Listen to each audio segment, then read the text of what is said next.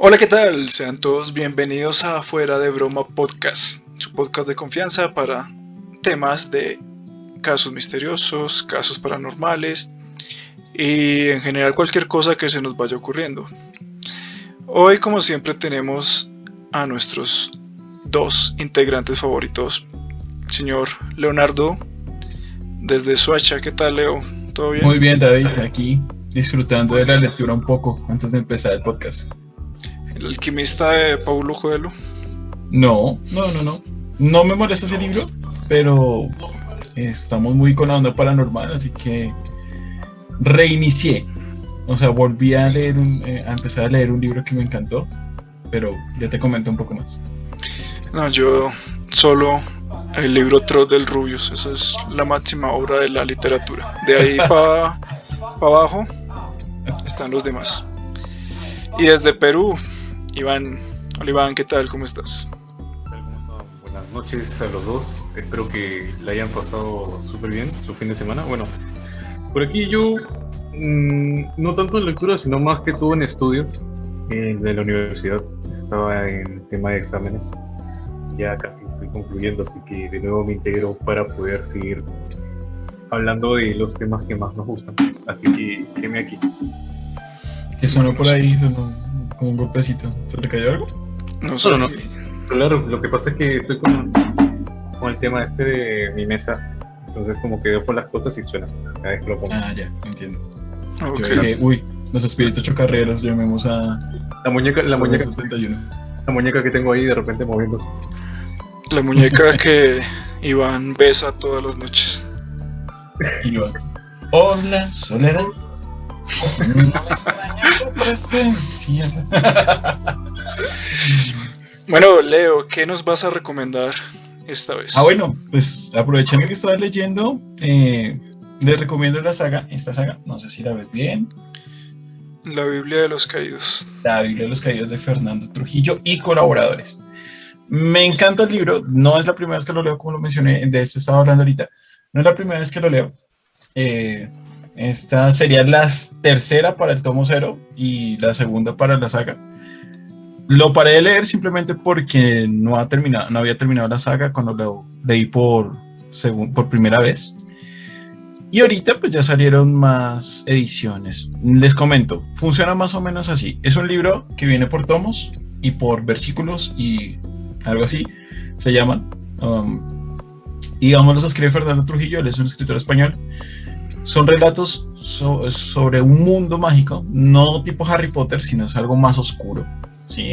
Sobre demonología, ángeles y seres mitológicos, pero tiene una muy buena historia.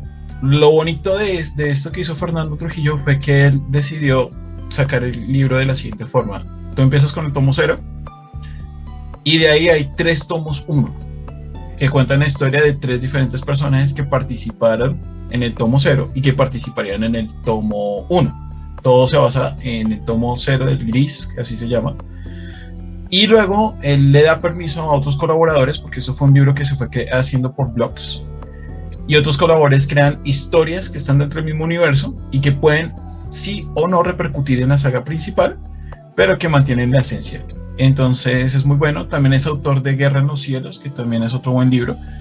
Y pues nada, recomendarles que, que, lo busquen, ya sea de forma digital, como lo tengo yo, aquí en mi, mi Kindle, o pues lo busquen eh, ya su forma física en Panamericana o en otros lados.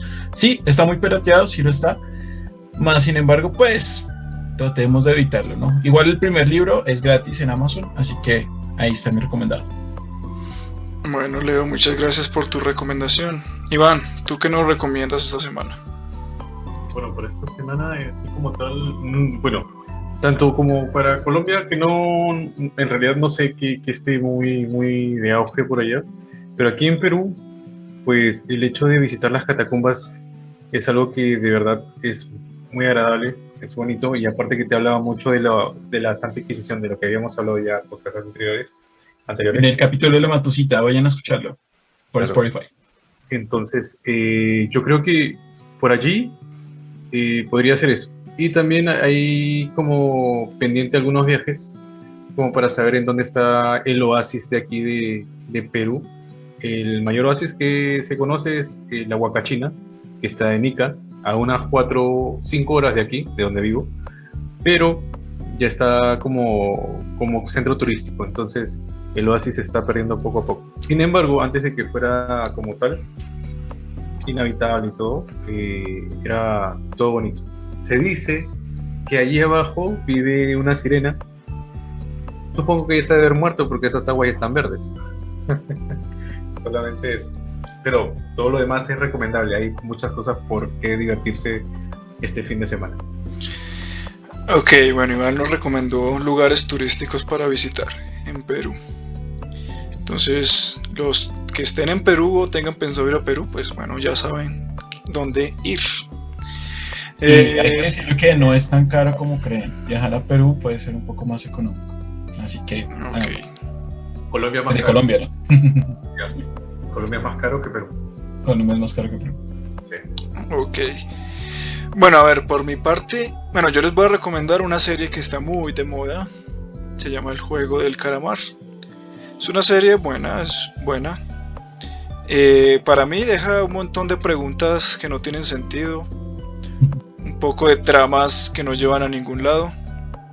Pero en general, y comparándola con lo que ha salido últimamente, esas élites, control Z y demás porquerías, es una serie buena.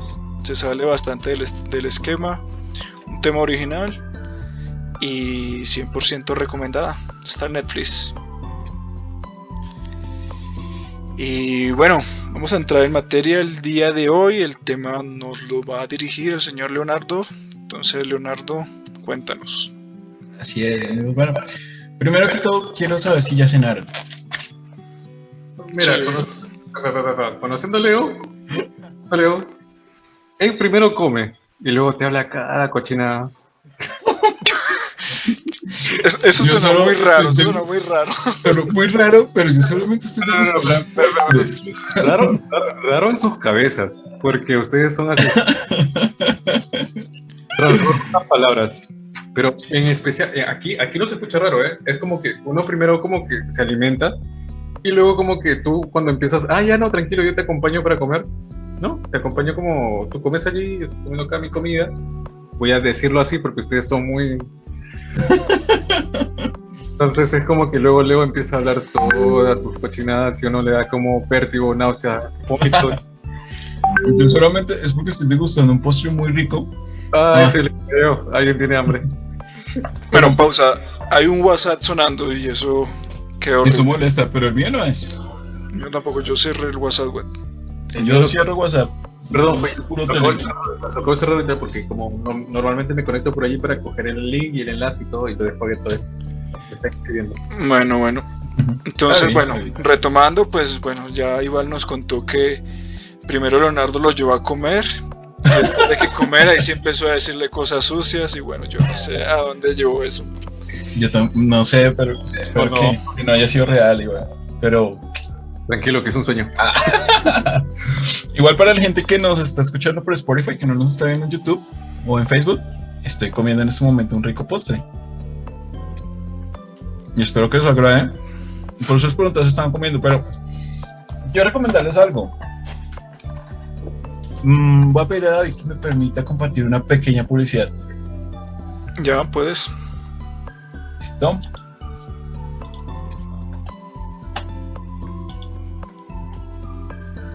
Y para los que nos están viendo en YouTube,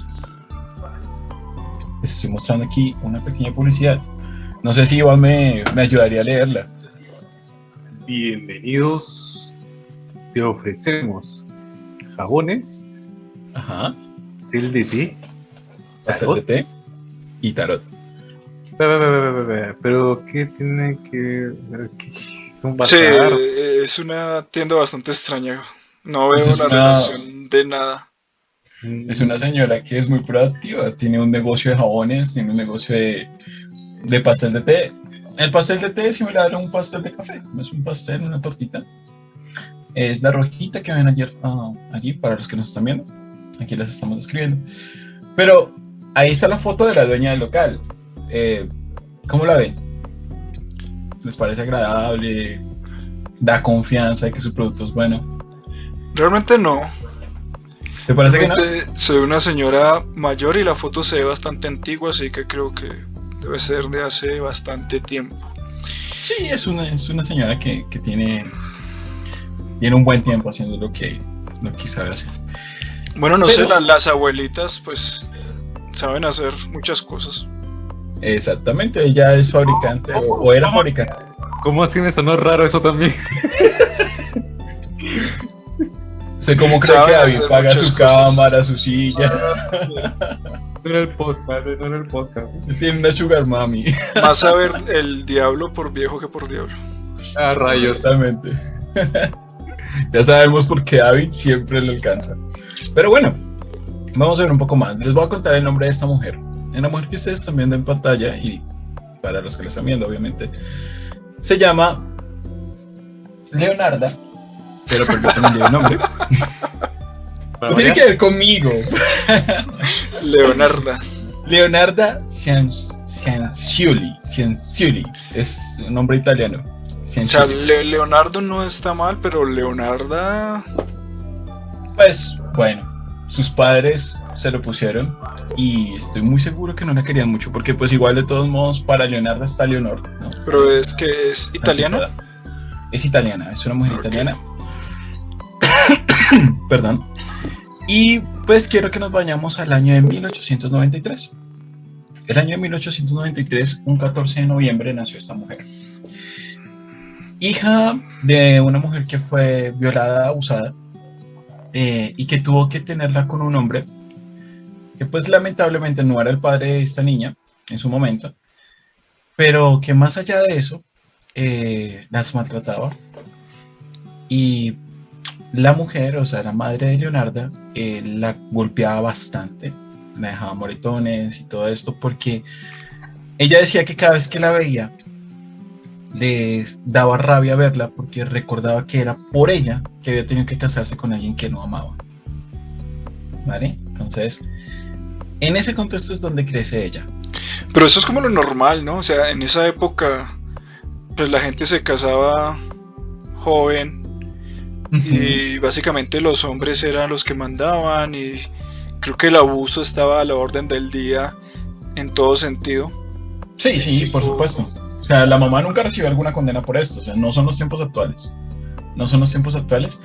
Pero vamos a, a conocer un poco la historia de esta señora eh, que vendía pasteles de té en su momento. Bueno, a ver, de Doña Leonarda, cuéntanos. De hoy, Leonarda. Nombre que no van a olvidar hoy. Pero resulta que vamos a, ir poquito a poquito. En un momento de su vida, ella, cansada de los maltratos, se intenta suicidar un par de veces. Obviamente no lo logra, obviamente llegó a ser mayor. Sin embargo, para poder escapar de su casa, un día conoció, digamos, como ayudando a los negocios de sus padres, de su padre adoptivo y su madre y eso, llegó a conocer a un señor llamado Rafael Pasardi. Ah, pero son las tortugas ninja. Leonarda. Sí, Leonardo, Rafael. Rafael. Ok. Buen chiste. Esta mujer lo conoció y pues el hombre prácticamente se enamoró de ella. Al parecer, pues obviamente esta, esta foto es de ya de su vejez. Pero pues al parecer era una mujer, una mujer muy bella en su juventud a pesar de los maltratos. Y le dijo que quería casarse con ella. En ese momento ella dijo sí. Lo que sea por ir Sí, donde sí, sí. O sea, vio De como la oportunidad de salir de ahí. Venga para acá. Vámonos pues. Eso fue lo que sucedió realmente. Y ella le dice a sus padres, sus padres no están de acuerdo porque la querían casar con un primo. Sí, tiempos antiguos. La nueva mía Sí, no sí, estaba sí. tan mal vista. Que tengan familia. Sí, exacto. Quería que quedara en familia y más porque pues eh, había cierto dinero que tenía este... este Ah, obviamente. Eso era lo único que movía los matrimonios en esa época. Exactamente. Y pues bueno, la mujer dice, no, yo me voy a casar con él.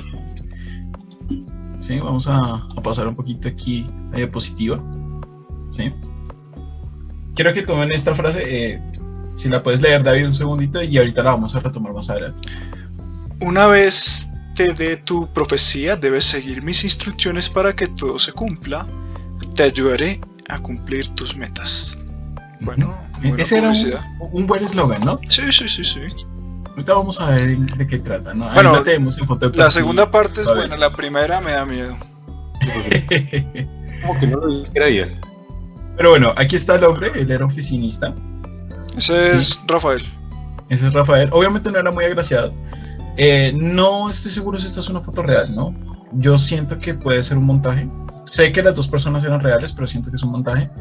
Porque no siento, o, o bueno, eh, esta parte la veo muy montada, no sé, no me parece real. Sin embargo, sí es la foto de ellos dos, ¿vale? Ok. Eh, obviamente no era un hombre muy agraciado, era un hombre que era oficinista en ese momento, pues prácticamente ganaba un mínimo, se la llevó a vivir. Y la madre, antes de que ella se fuera, la maldijo y le dijo que, pues, que estaba maldita por haberla desobedecido y por haberle hecho lo que le hizo. Esa maldición, ella empieza a buscar cómo hacer esa maldición y en algún momento de su vida ella va de una tarotiza ¿sí? no sé si es tarotista o tarotiza, y le dice que quiere saber qué es lo que va a pasar. Entonces, ella le dice, o prácticamente ahí es donde empieza su, su, su visión de la vida, eh, le dice que sus hijos están en peligro en primer lugar, pero ella empieza a soñar. Ella sueña con ataúdes y todo eso más adelante, con ataúdes blancos que van enterrándose poco a poco. Entonces ella se decide a tener hijos para evitar la maldición de su madre ella toma de que la maldición de su madre es esa, que no va a tener hijos. Pero pues obviamente las circunstancias sí le ayudan a creerlo, porque se va a vivir con él, con este intento de Woody Allen, y resulta que cuando se van a vivir, donde se van a vivir hay un terremoto y se cae su casa. Por lo cual tienen que mudarse y él cae en el alcoholismo Así que hay muchas faltas de dinero y pues prácticamente ya tienen que empezar a montar sus negocios para poder ayudar. Y en uno de esos negocios, que no se aclara muy bien si fue el de adivinar cartas o la venta que hacía, pues la encierran por fraude durante un tiempo. Pero en todo este transcurso del alcoholismo de este hombre, ella queda embarazada 17 veces. Como así 17 veces. Se O sea, embarazó tiene- 17 veces. ¿Tiene 17 hijos? ¿O No. aborta? Ahí es donde, donde, donde la profecía de, de la, y la maldición de la madre parece que toma más sentido. Fuera Ah, del terremoto, O sea, Dice- 17 embarazos no 17 exitosos. O sea, no. Sí hubo, unos, eh, sí hubo unos, unos exitosos. De hecho, hubieron 14 exitosos. Pero de esos 14, 10 de los niños murieron. En su infancia. O sea, siendo bebés. No, pues maldita sí está. y tres abortos. ¿Sí? Por lo cual solamente le quedaron cuatro hijos. Uno de ellos. eh, Donatello. no, quisiera, pero hubiera sido genial. Pero no, no. em, no se tienen los nombres de los otros tres hijos. Se sabe del mayor que se llamaba Giuseppe. Ahorita les voy a explicar por qué se sabe el mayor. Pero el punto es que, como recapitulando su mala suerte, pues empieza desde 1917 donde se casa y luego pues se derrumba su casa en, en 1930 y pues tiene esta serie de, de situaciones. Esta es la foto de cuando la capturan por fraude, ¿vale? Y la foto anterior que vimos al principio de, de frente y de lado es una edición, pero pues como tal era una foto completa de también de una vez que también le toman fotos en la cárcel más adelante.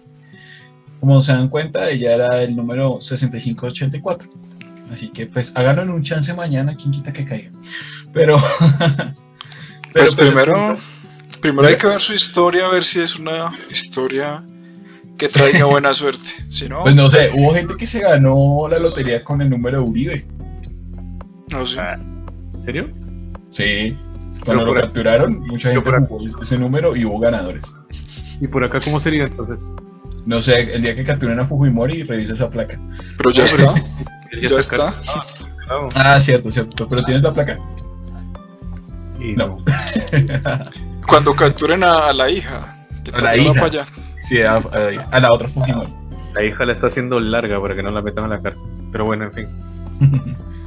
Pero bueno, entonces, Vemos la política que me aburre. Sigue. Entonces, bueno, después de esto, ella tiene a, su hijo Giuseppe, ¿sí? Eh, y a sus otros hijos, y pues ella, eh, como tal, se vuelve muy sobreprotectora de sus hijos. No le gusta que nadie les diga nada, no le gusta que los toquen. Y al final, inclusive se divorcia de, de, de esta, se me fue su nombre, de, iba a decir Woody Allen otra vez, de Rafael. Splinter. Ah, Splinter, de Rafael. De Destructor. de Destructor. Y pero ella es una madre amorosa, o sea, a pesar de todo lo que vamos a conocer de ella, ella es una madre amorosa porque pues realmente ella no quería que sus hijos sufrieran lo que ella sufrió. Entonces los consentía mucho, los protegió mucho a su padre, pero aunque se divorció, nunca evitó el contacto de sus hijos con su padre. Digamos que para ese entonces en Italia era un poquito similar aquí a los, a los 80, 70 más o menos, de, de que pues si había un divorcio el papá nunca podía ver a los hijos tenía que mandarles, pero no los podía ver hasta que ya estuvieran grandes. Y era casi que una ley, una ley no escrita. Y casi que ni les importaba. Feliz de la vida. Algunos, sí, algunos, sí. algunos no les importaba. Eh, pero para esa época, pues era algo un poquito sorpresivo de que ella se esforzara porque sus hijos estuvieran en contacto con su papá. O sea, hacía una función de mamá muy buena y quería que sus hijos tuvieran buenas experiencias a pesar de que, pues, no funcionó su matrimonio. Resulta que cuando su hijo mayor cumple 18 años, o sea, estamos hablando ahora sí de Giuseppe, pues a él le da por enlistarse en el ejército italiano, ¿sí? Y pues estamos hablando de que es, eso es una época de que estamos en Segunda Guerra Mundial, ¿sí? Obviamente ella no quería que le pasara nada a su hijo. Pues resulta que ella vuelve con, con sus prácticas de tarot y busca la forma de proteger a su hijo. Entonces, en este momento de su historia, ella como tal, pues, hacía muchas cosas, hacía pasteles, lo que vimos al principio, jabones, era muy productiva, sabía hacer muchas cosas, pero su mayor fuente de ingresos era que sus amigas del barrio, de la colina o de, que colindaban cerca, iban a que le hicieran lecturas del tarot. Tal parece que era más o menos acertada, ¿sí? Eh, tal parece que se había hecho una fama y que la gente confiaba en, sus predicciones, ¿sí? No sé si ustedes, por ejemplo, en su vida han tenido que consultar o han consultado alguna vez un tarot. No sé, Iván. No, yo no. Mira, te voy a, te voy a ser muy franco. Eh, donde, yo donde yo estudiaba, eh, yo me quedé dormido y como tú sabes, yo estoy en el lado médico, entonces me quedé dormido en una camilla, pero en las clases lo usábamos como carpeta, por así decirlo y vino una compañera mía que leía las manos, pero yo me quedé dormido como con la mano así. Y, empezó a leer mi mano. Y me desperté y le dije, ¿qué pasó? No voy a comentar el nombre ni nada porque de repente por ahí lo ve todo. Entonces, se, sí, no la mandas por WhatsApp fresco. a lástima, ya se casó y va a tener hijo. Bueno, en fin, la cosa es que eh, me dijo así: me dijo, vas a tener buena fortuna vas a tener eh, buen trabajo, pero en tu vida va a haber un accidente muy fuerte que te va, te va a dejar mal. Ten cuidado.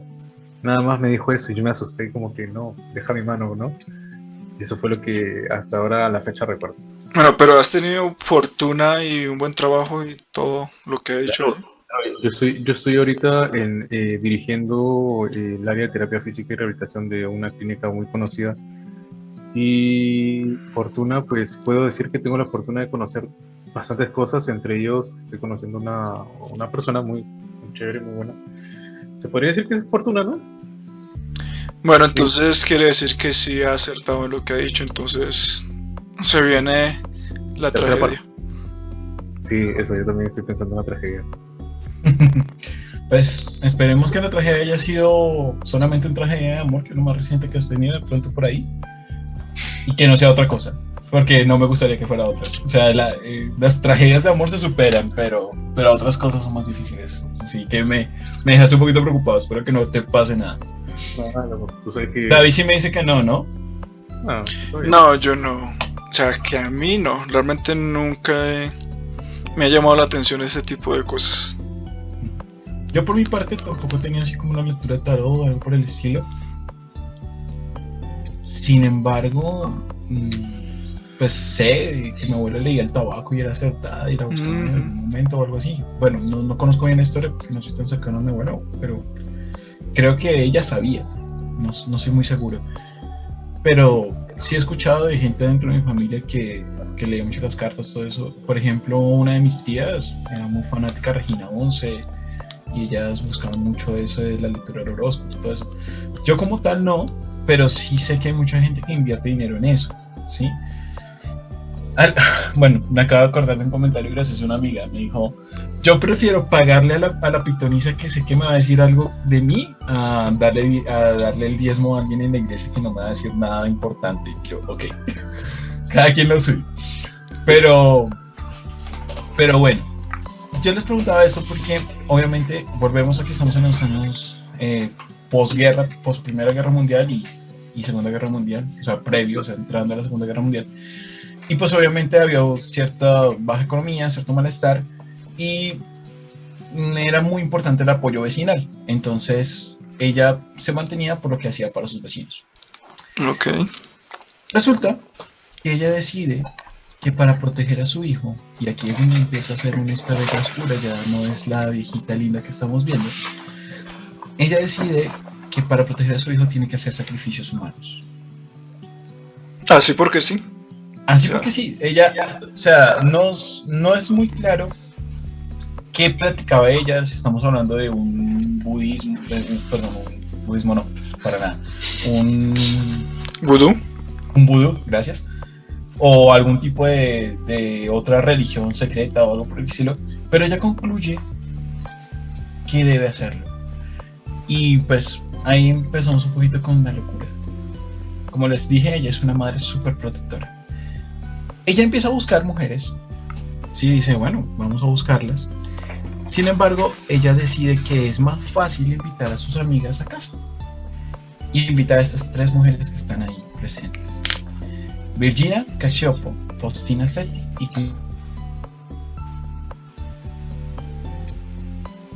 Creo que le pasó algo con. eran amigas íntimas. Espera, Sí. espera que, que por un momento se, se cayó tu audio. Repite desde que estás nombrando los nombres de las chicas. Yo creo Ah, que ok, vale, vale. Repitamos porque, pues, perdón ahí. están haciendo brujería. Mala publicidad para Claro otra vez. Pero sucedito, sucedito. Entonces eran Virginia, Casiopo, Faustina Setti y Clementina Soavi. Las tres eran vecinas y amigas de ella, de Leonarda, y las tres la consultaban con el tarot.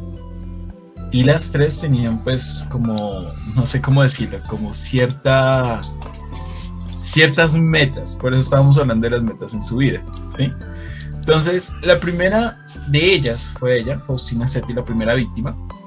Ella era soltera, entonces decidió acudir o acudir de Leonarda para que le leyera el tarot, para que pudiese conseguir su amor verdadero. Estaba berraco. Estaba Ajá. bien berraco. Más que Sí, sí, sí, Faustina parece Faustino. Faustino. Pero bueno, bueno, no, no todo es físico, no. Sí, sí, De- sí. de sí, tenía un- Sí, sí, no, Iván y yo estaríamos ya jodidos en la vida.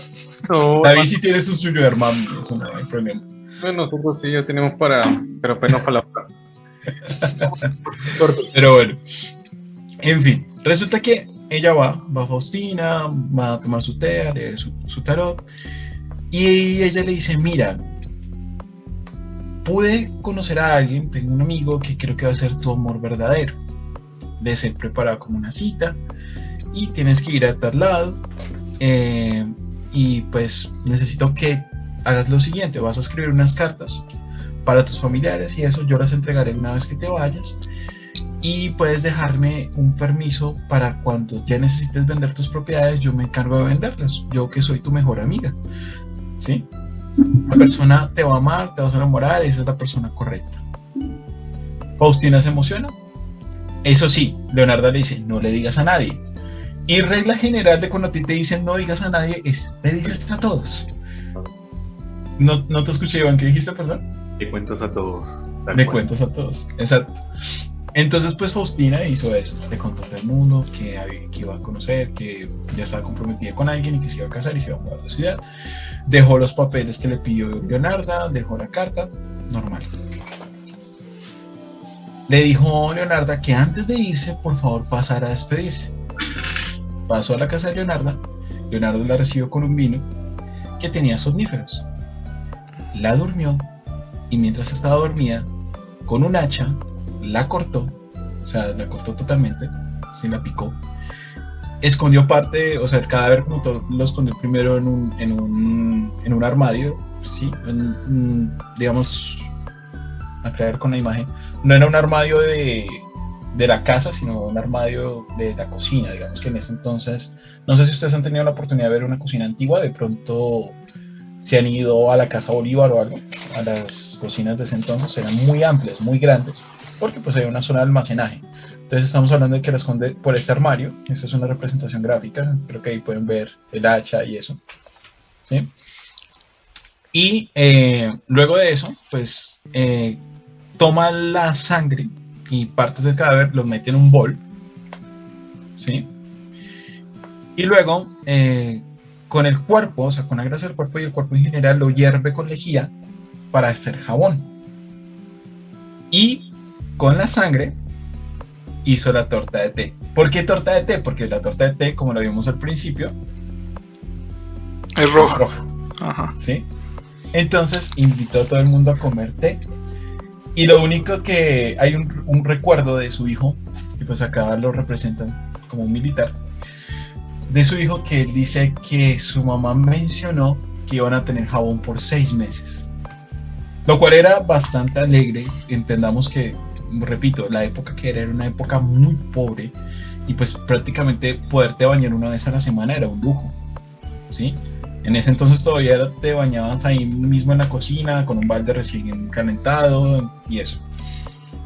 ¿Sí? Eh, de pronto para más referencias, si alguna vez han visto el diario de Ana Frank, la película, no el libro, más o menos como se bañaban en, en esa casa, más o menos así se bañaban la mayoría de gente para ese entonces.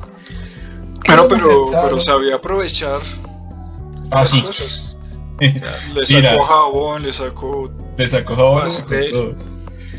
Y pues lo, curioso es que es era muy rápida, muy astuta y sabía qué era lo que estaba haciendo muy claro, lo tenía muy planeado. Porque en este, en este primer asesinato su único fallo fue que al cocinar había un mal olor, porque pues obviamente dentro del proceso eh, salen vapores y eso. Entonces ese fue su único pequeño error. Sin embargo, fue mejorando. Ya luego, ella, perdón, se cerró la presentación, ya la hora de nuevo. Tranquilo, tranquilo. Ya después, ella pues ataca a, a Virginia, ¿sí? Que es la de aquí, a Virginia Casiopo, que como tal, ella era cantante. Si es a Virginia, creo que estoy desordenado. Déjame revisar un poquito el apunte. No, miento. Virginia es la última en matar. Esa Clemencia Suave, que pues como tal el nombre es Francesca Clementina, Francesca Clementina, de la misma forma, pero esta vez eh, ella estaba buscando un trabajo, ¿sí? Y ella era maestra de escuela. Así que le dijo que ella tenía un conocido que tenía un colegio en Plasencia, un, un distrito cerca donde ellos vivían, y que pues ella tenía que irse. Eh, donde ellos vivían se llama Corrillo, Corregio o Corregio, no lo sé pronunciar muy bien, pero le dice como, hey, está este trabajo, puedes irte, eh, yo ya hablé con él, él te va a dar esta día, todo eso, mira, lo que debes hacer es déjame unas cartas para tus familiares, no le digas a nadie porque si no se acaba la suerte. Sí, porque todo esto era como un hechizo de ella. Yo hice el hechizo, te salió el trabajo, pero las reglas no contaron. En este caso, Clementina fue menos que Faustina, o sea, sí le contó algunos, pero no a tantos. Y dejó las cartas y dejó también otro permiso de venta de, otro, de, otro, de otra propiedad. Se va, misma técnica, le dice pase por mi casa, también le hace lo mismo. Eh, y pues exactamente la misma suerte, fue tal y cual, tal cual. Sin embargo, aquí la diferencia entre Faustina, Virginia y Clementina es que Clementina en el proceso se despertó, así que prácticamente la descuartizó viva. Mejoró la situación en cuanto a la cocina, porque ella lo que hizo fue comprar colonias y perfumes y los cocinó con el jabón. Así ya quedaban perfumados y el olor era muy rico. La gente dice que para ese día toda la calle o todo el pueblo olía delicioso. Nadie pensó jamás en que había un asesinato en ese momento. Lo, lo malo es que Clementina, a diferencia de Faustina y Virginia, sí sufrió totalmente porque se despertó y la descuartizó viva. Descuartizó y despellejó. ¿Vale? Sí, o sea, todo, todo el paquete. Le leyó las cartas y le hizo la depilación de su vida. y ahora, pues para finalizar con Virginia, eh, fue la misma, pero entonces eh, ella estaba buscando empleo como secretaria, aunque Virginia, hay que decirlo, eh, Virginia era importante porque, digamos, era más reconocida por la gente porque ella había sido cantante de ópera famosa, ¿sí? Por el lado de, Faustina, ella era, solo cuidaba niños, perdón, de Clementina solo cuidaba niños, y pues Faustina sí era como un poquito analfabeta, o sea, no, no, tenía un buen trabajo, dependía mucho de la familia, era como heredera de, de, ciertas personas. Obviamente Leonardo escogió a las que tenían más dinero. Y Virginia había sido una cantante muy reconocida en su momento y pues tenía cierta fortuna también. Le hace exactamente lo mismo, estamos hablando de que esto fue entre el 5 de septiembre y el 30 de septiembre, las muertes, o sea, son muertes seguidas, las de Virginia y las de Clementina. La de Faustina fue un poco antes y le da tiempo de mejorar su infraestructura para hacer las cosas de la mejor forma. era, toda una empresaria esta mujer. Aprendía de, de cada error y cada experiencia. Exactamente. El problema con Virginia. E, era toda una emprendedora. Ah, bueno, hay que decirlo. Tras de emprendedora era muy buena mujer. Para los del pueblo, porque, repito, tengan en cuenta la época, pues ella se fue a regalar los jabones que sacó de Clementina. Ah, ya, los, regalaba. Ya los regaló. Sí, ah, algunos los empezó con la venta, pero como eran tantos, pues ella fue a regalarlos y pues la gente. ¿Imaginas? Échame una mano.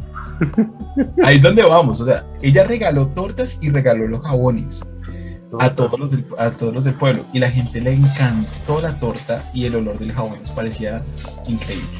Es que las abuelitas tienen ese sazón único. no, y es que ella tenía un talento para la cocina. Dime, dime, Iván, es que se te interrumpe un poquito. Le dan el toque de sabor. Exactamente. Ya sabe de dónde sale. Ajá. La, la diferencia con, con, con, Virginia al final es que la cuñada de Virginia la acompañó hasta la casa de Leonardo, o sea, un poquito antes. Y nunca la vio salir. Digamos, se cansó de esperarla, se fue y asumió que, que se fue después. Pero pasó el tiempo y como Virginia sí era una figura, una persona que había sido una figura pública en un momento, pues la policía sí se preocupó. Y empezó a buscar, se dieron cuenta de la casualidad de que tres amigas de Leonardo habían desaparecido. Eso fue, ese fue como el, punto, que como ella era reconocida como tarotista y todo el mundo sabía quién la visitaba, o sea, pueblo chiquito, infierno grande, eh, pues la policía empezó a atar cabos y eh, empezaron a buscar y pues resulta que en ese momento eh, encuentran, o sea, como encuentran partes eh, en un caldero. No se sabe quién era el cuerpo, pero pues digamos como, como encuentran ese el caldero, encuentran las pruebas, encuentran las evidencias, la gente que, que había visto, porque pues obviamente muchos habían contado que era Leonardo que pues, o sea, todo involucrado a Leonardo.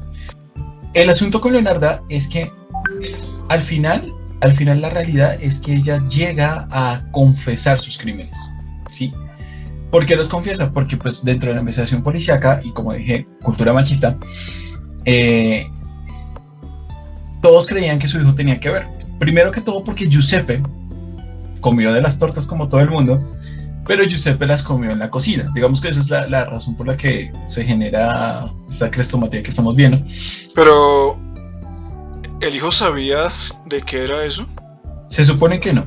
Hasta el momento lo, lo, que se sabe es que no, pero eh, la gente decía que primero, o sea, la policía decía que era muy difícil que ella hubiese tenido la fuerza de levantar los cuerpos de las mujeres, porque pues Leonarda no era de gran tamaño y las mujeres, creo, si no estoy mal, Faustina y Virginia eran un poco más altas que ella. Sin embargo, ella decía, eh, o sea, ella prácticamente les dijo toda la policía de cómo lo hizo, para que entendieran qué fue lo que hizo. Entonces, ella prácticamente relataba de que, las, lo, que no tenía por qué cargarlas, porque ella las cortaba en el piso. O sea, que eh, la estrategia era invitarles la copa de vino en el lugar donde iba a hacer todo, ¿sí? Entonces no tenía que ah. moverlas, no tenía que hacer nada, ya tenía todo pre, preparado antes de que llegara.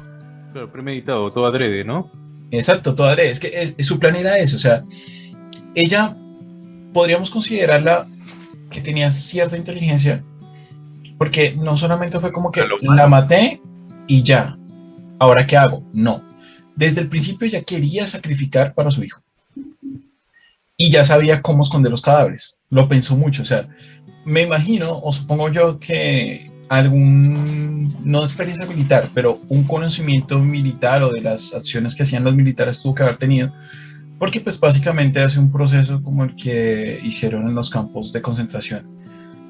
No solo Alemania, recordemos que Rusia también los tuvo, porque como ellos ganaron no se mencionan tanto, pero obviamente ellos tenían que saber, porque pues en ese momento eh, tendría que ser un tema muy conocido por muchos. Sí, están muy recientes. Entonces. Porque te corte, Leo. ¿Sabes qué? ¿Sabes qué me puse a pensar ahorita? Sí. Hemos hablado de tantas cosas en todos los podcasts. Ajá. Y yo creo que estamos creando asesinos en serie por ahí. Le estamos dando la receta. Ahora ya no voy a comprar pastel de té me estaba comiendo el chocolate. No, yo te vi comiendo y ya sabía más o menos por dónde iba tu potato. bueno, pero el pastel de té es rojo y por eso la hacía de sangre porque es roja. El chocolate tiene un color que parece otro tipo de. Era chocolate blanco. No, no, eso fue peor. ok. Pero es que yo lo, yo, yo lo, yo lo imagino y me da asco. Pues esa es la idea, eh, que los que nos están escuchando pueden imaginar y los que están viendo pues puedan ver la imagen. pero, pero, o sea, yo estoy como pensando una cosa y creo que, que no las ibas a decir y es que, o sea, creo que era más sospechoso aún el hijo que ella, ¿no? Sí, claro, porque la gente decía, o sea, no sospechaban de que Leonardo no hubiera participado, sospechaban que no podía hacerlo sola. Exactamente. Porque los pesos, el hecho de que, pues igual, no solamente, pues aquí vemos un poquito como esta fotografía anterior, permíteme. Em, es que es mujer, es abuelita. Sí, es, eh, no estoy seguro si esta es la, si la de este fondo es ella, pero pues prácticamente esto eh, por eso les decía que se imaginaban las cocinas antiguas. Por eso, si la gente que haya tenido oportunidad de entrar a una casona antigua o una casa de finca, pues saben que la cocina es un lugar grandísimo y que tiene muchas subdivisiones porque hay mucho que hacer ahí. Entonces, por ejemplo, ella tenía su fogón externo, que es similar al que estamos viendo aquí. Entonces ella eh, le decían, venga, bueno, listo, usted los cortó, pero no pudo ser tan rápida y nadie no pudo haberse dado cuenta de que usted iba a meter eso ahí. Y más allá de eso, un científico de los que está investigando en el juicio le dice, no hay forma de que usted haya hecho jabones con, ese, con los cuerpos de ellos. Mm, ahora sabemos que sí, obviamente, pero para esa época no, no lo tenían como tan en cuenta. ¿Por qué? ¿Por, ¿Porque era mujer o por qué? Supuestamente el científico estaba hablando de que era químicamente imposible. Obviamente vemos que, que el lo fue después y que los alemanes lo sabían y eso. Y ella se enoja en el juicio. En el juicio se para, se enoja y dice, tráigame aquí el cuerpo de cualquier persona de cualquier edad y les demuestro cómo lo puedo hacer. Ahí ella, o sea, no se sabe si en el juicio eso fue una estrategia por de pronto su personalidad, pero ahí ella es donde totalmente se echa la culpa encima, ¿sí? Y ya obviamente queda, queda totalmente involucrada. Giuseppe, eh, después de la investigación y de la confesión, pues Giuseppe queda libre. La confesión de ella fue para demostrar la inocencia de Giuseppe. Y pues prácticamente ella fue sentenciada a 30 años de prisión. 30. 30. Nada más. Mata tres y solo 30 años. me quedo pensando algo. Recuerden que una madre quiere a su hijo así sea un delincuente.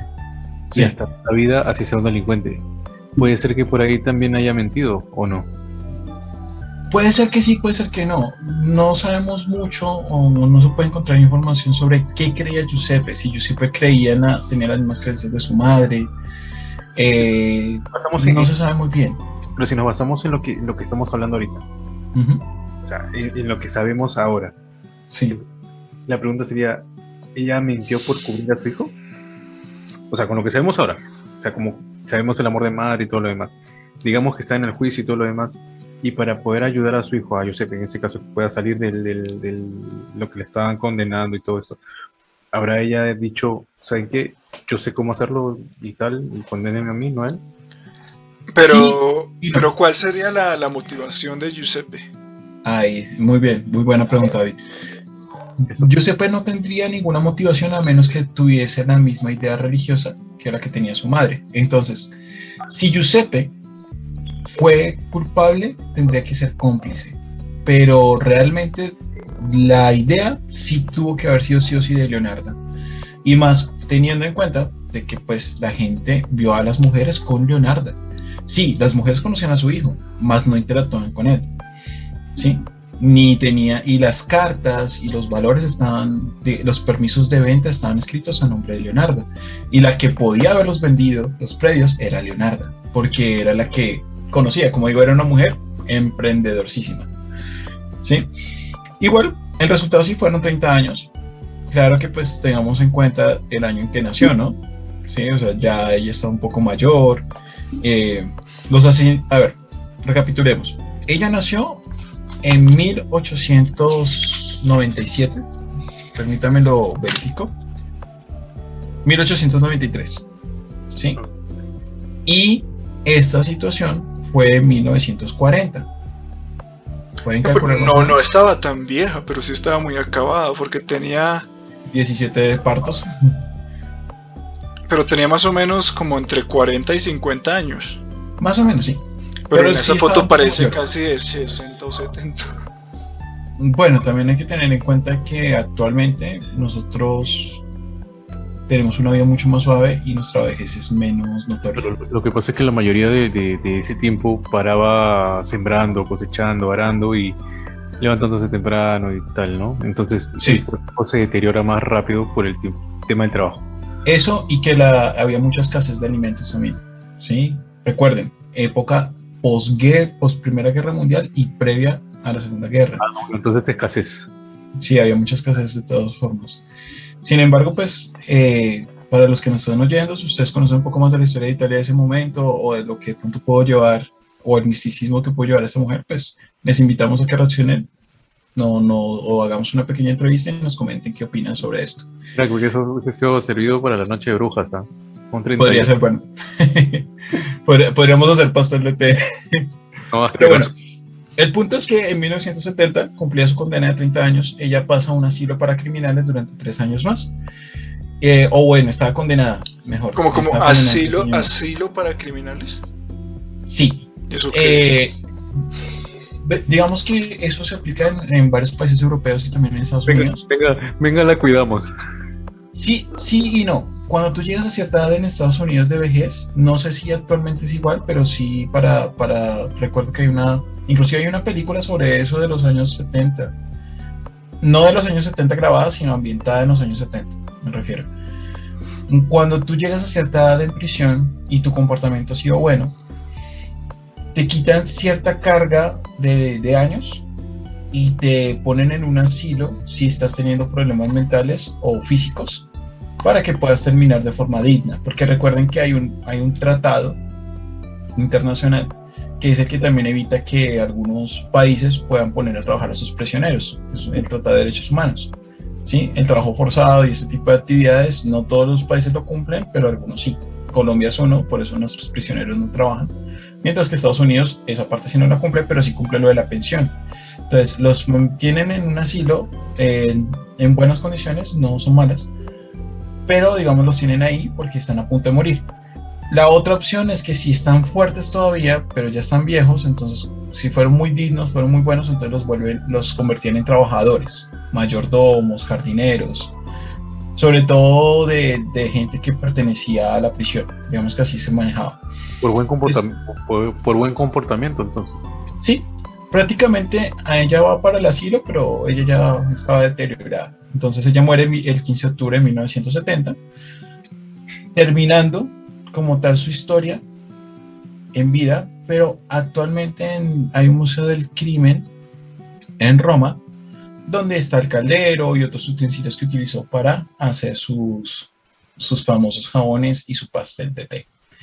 Entonces, ahora, como siempre hacemos, metámonos en, en la visión de las víctimas y en este caso de sus familias. Algunos de sus familiares también comieron ese pastel o también se bañaron con esos jabones. Tal vez no directamente, no se sabe si Leonardo, digamos, a la familia Virginia le dio exactamente lo del cuerpo de Virginia o algo así, pero por lo menos se bañaron y comieron de sus conocidos. Eso va más allá de que te vendan empanadas con carne humana como pasó en Venezuela o tal mal de, carne humana también como pasó aquí en Bogotá o otros relatos que hemos, que hemos visto y veremos, sino que estaba más allá porque eran seres queridos, era como, ven, como que te digan, hey, tu hermano desapareció y a los meses te digan, resulta que el jabón que yo te regalé lo hice con tu hermano y el pastel que te invité a comer lo hice con tu hermano. ¿Y dónde está él? no, estoy diciendo, es un ejemplo. Y terminar.